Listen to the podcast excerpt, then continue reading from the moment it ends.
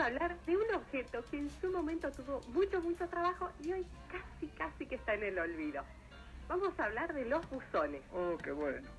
En 1858 llegaron los buzones a la Argentina.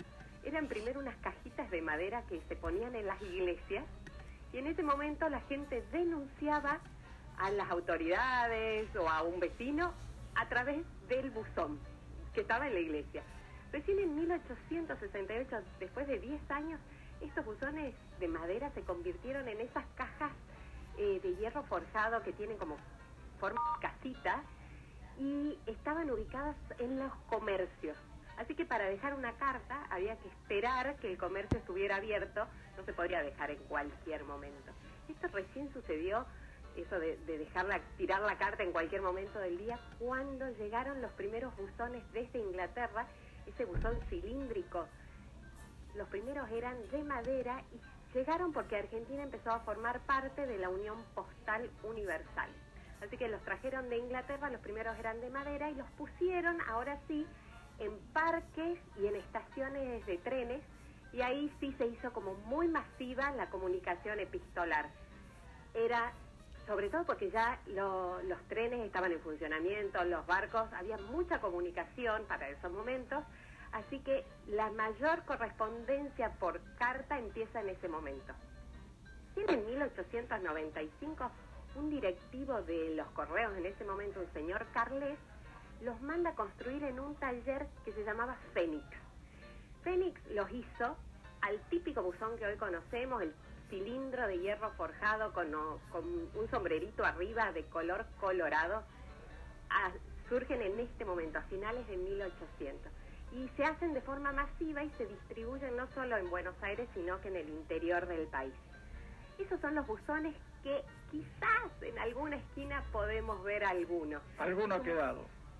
algunos, algunos han quedado y después en un ratito te cuento cómo se los cuida.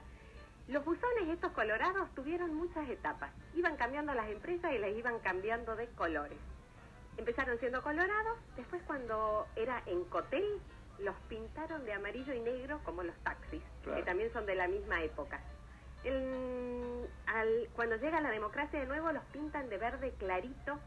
Cuando fue el correo argentino, cuando compra la empresa el correo argentino, los pintó azul y amarillo. Y después en 1998 ya se decretó que los que volvían a ser colorados hasta hoy en día. Lo que pasa es que hoy en día están como muy vandalizados, los que quedan están muy vandalizados, rotos, muchos llenos de basura. Así que hay un grupo de gente que hace una tarea ad honorem, que es intentar restaurar y cuidar los pocos buzones que quedan.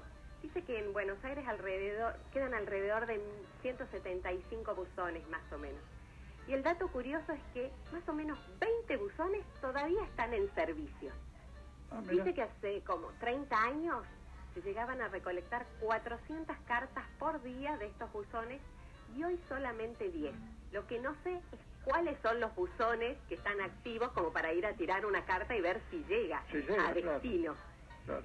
Los buzones son patrimonio de la ciudad de Buenos Aires, o deberían serlo, o cuidarlos así con mucho cariño.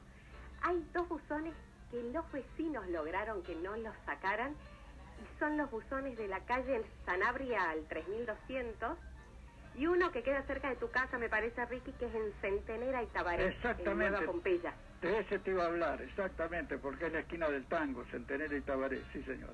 Así que ese los están cuidando. Hay un museo cerca que es el que lo protege a ese buzón. También.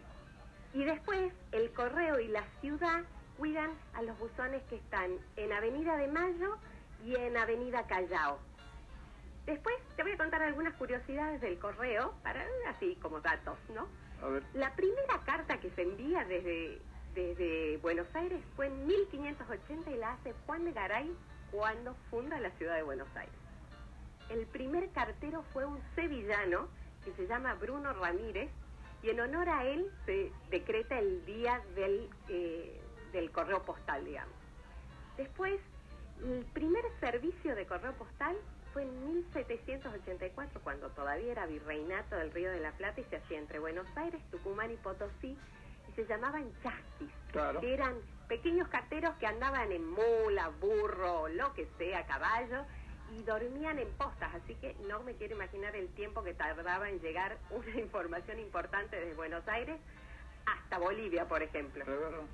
Y después las postales recién surgieron en 1780 y las estampillas se hicieron por primera vez en, en Argentina en 1892 conmemorando los 400 años del descubrimiento de América. Así que seguramente en esta cuarentena, que ya hemos ordenado placares, visto fotos, seguramente hemos abierto alguna, alguna caja y hemos encontrado cartas que fueron tiradas en algún buzón. Así que bueno, ese fue mi tema del día, espero que les haya gustado.